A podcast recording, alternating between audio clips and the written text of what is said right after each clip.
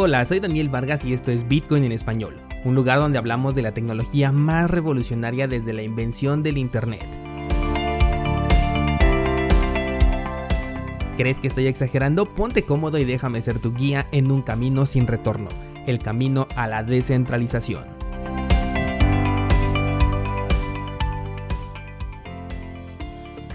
Bienvenido, hoy es jueves 27 de agosto de 2020, el precio de Bitcoin está paralizado, así que vamos a esperar a que despierte para poder hablar de él.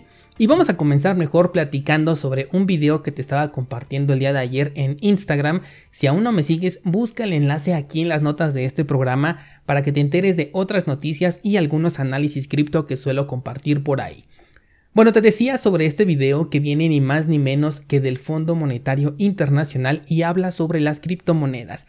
Para sorpresa de muchos, no dice que es un medio utilizado por terroristas ni que es una moneda ilegal.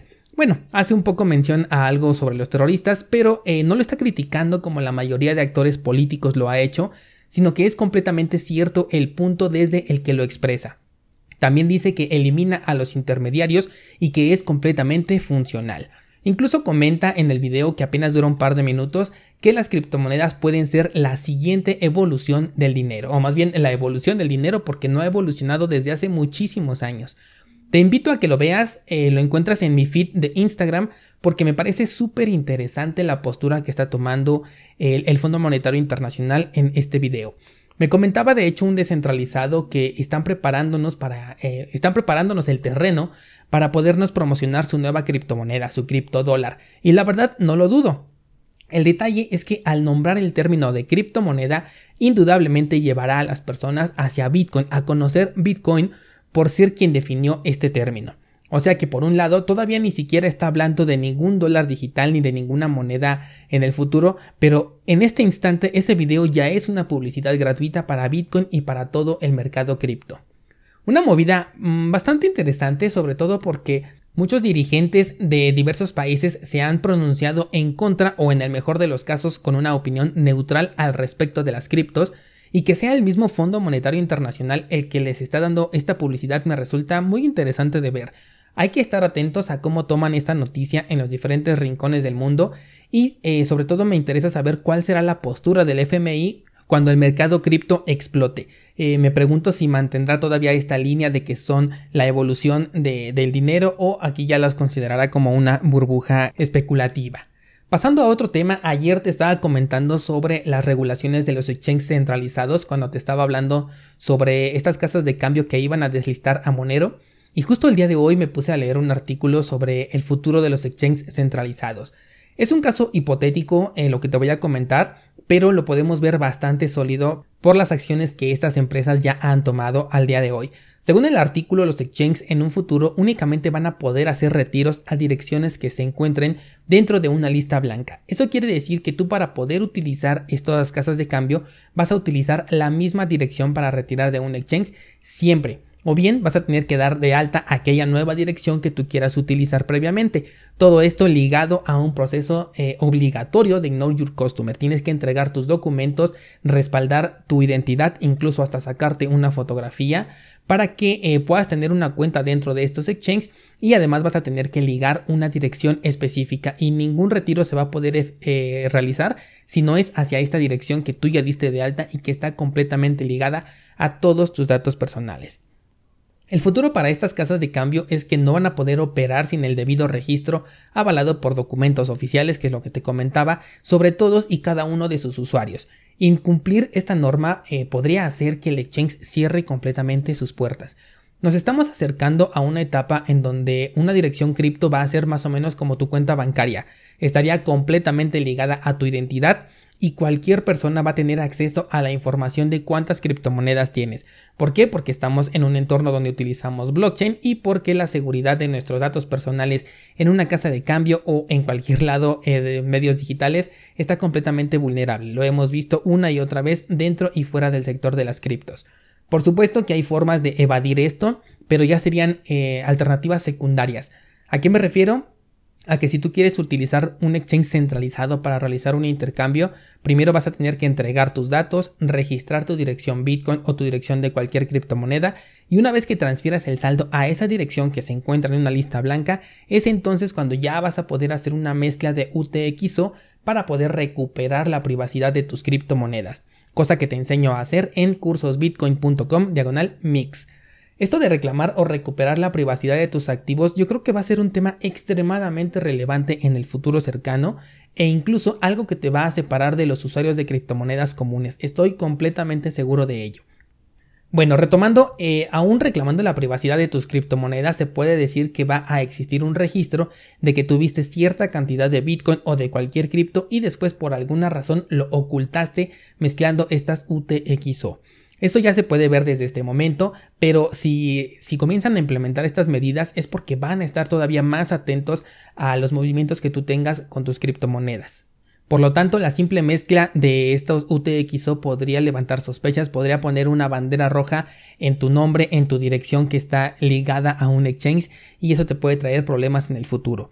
Por eso yo te decía ayer que el conocimiento sobre los exchanges descentralizados y su adopción masiva debería ser una revolución que debió comenzar hace ya un par de años. Considero que es un tema muy importante y a pesar de que en el curso de exchange yo ya te enseñé a utilizar un par de plataformas de, este tipo, siento la necesidad de investigar todavía más plataformas, sobre todo aquellas que sean no de contratos como por ejemplo HODL HODL, sino donde puedas colocar una orden de mercado o una orden limit que se pueda auto ejecutar como en el caso del exchange de Waves.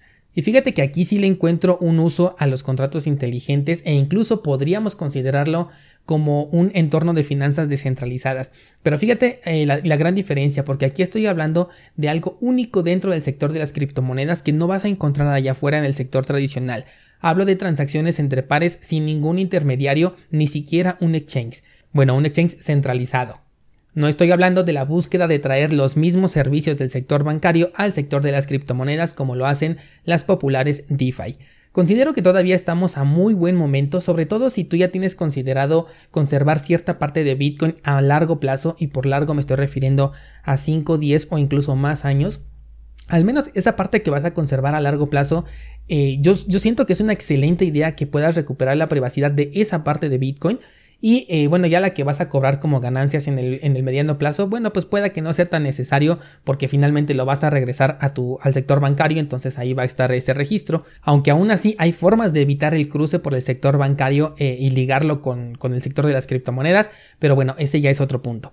Hay que aprender a utilizar las plataformas de intercambio descentralizada, entonces comenzar con la adopción masiva para que la liquidez ya no sea un problema a la hora de querer realizar un intercambio porque hoy en día no utilizamos estas plataformas mm, al 100% porque tienen un punto débil y ese punto débil es justamente la liquidez. No vas a encontrar la misma saturación en el libro de órdenes dentro de un mercado descentralizado que dentro de Binance, Bitfinex, Bittrex o cualquiera de los más conocidos. Yo te voy a ayudar con esto, voy a analizar las mejores plataformas y voy a crear contenido al respecto para que eh, puedas realizar esta transición de la mejor manera.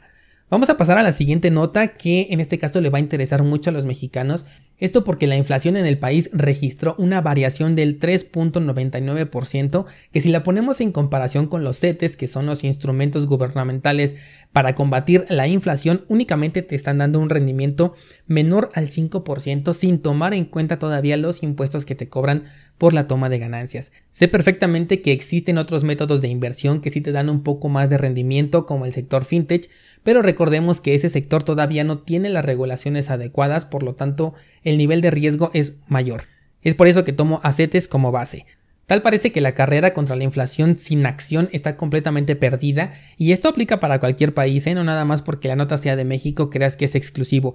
Es posible que el dólar se vea menos afectado con respecto a otras divisas, pero ya si comparamos al dólar con el oro o peor aún con Bitcoin, la moneda más fuerte del mundo simplemente se ve ridícula. Estamos en un punto en el que ahorrar ya no es una opción. Ahorrar es igual a perder. En todo momento lo ha sido, pero en este punto específico de la economía lo es todavía más. ¿Bitcoin representa una alternativa? Esa es la pregunta que nos hace el artículo que estaba leyendo. Sin duda lo es, por supuesto conlleva un riesgo, existe la extrema volatilidad de la criptomoneda, pero vamos, te preguntaba ayer en Instagram, por ejemplo, que si tuvieras una moneda que dentro de un año su valor podía valer más, aunque también podía valer menos, y por el otro lado tenías una moneda que definitivamente va a valer menos después de un año, ¿qué moneda elegirías? ¿La inestable o la que sin duda va a valer menos? Te confieso que me sorprendió ver votos por la moneda que definitivamente se va a devaluar. Hubo pocas personas, pero algunos sí votaron por esta moneda. Eh, aunque ya una vez que analizo bien el ejercicio, eh, puedo alcanzar a comprenderlo. Porque si no eres tolerante al riesgo vas a terminar perdiendo, no importa si eliges la moneda inestable, que en este caso eh, me estoy refiriendo a Bitcoin, y sin importar que esta moneda haya incrementado su precio, si tú no toleras el riesgo y la volatilidad de este sector, vas a terminar igual o incluso peor porque las caídas en este sector de las criptomonedas son mucho más rápidas que en el sector tradicional. Entonces, Comprendo que existan personas que prefieran una estabilidad, aunque esa estabilidad signifique que siempre se esté devaluando. esa es la estabilidad que tiene cualquier divisa a lo largo del mundo, que siempre se están devaluando. Y aquí quiero agregar un paréntesis. Esto quiere decir que todas las monedas estables, Tether, DAI, eh, TrueUSD, todas esas monedas estables que tienen paridad con el dólar, la estabilidad que tienen es que siempre se están devaluando, que nunca van a subir. Cerramos aquí el paréntesis. Ahora, esto de la inflación es algo que también tienes que tomar en cuenta a futuro, porque igual y Bitcoin tiene una apreciación que lleva su precio hasta los 100 mil dólares, pero ¿qué pasa si el incremento de los servicios que utilizas o de los gastos que son indispensables también se dispara? Tú puedes cambiar tus Bitcoins en un punto de la siguiente subida y estar bastante contento de que obtuviste una ganancia increíble, pero considera que la inflación está jugando en tu contra en todo momento.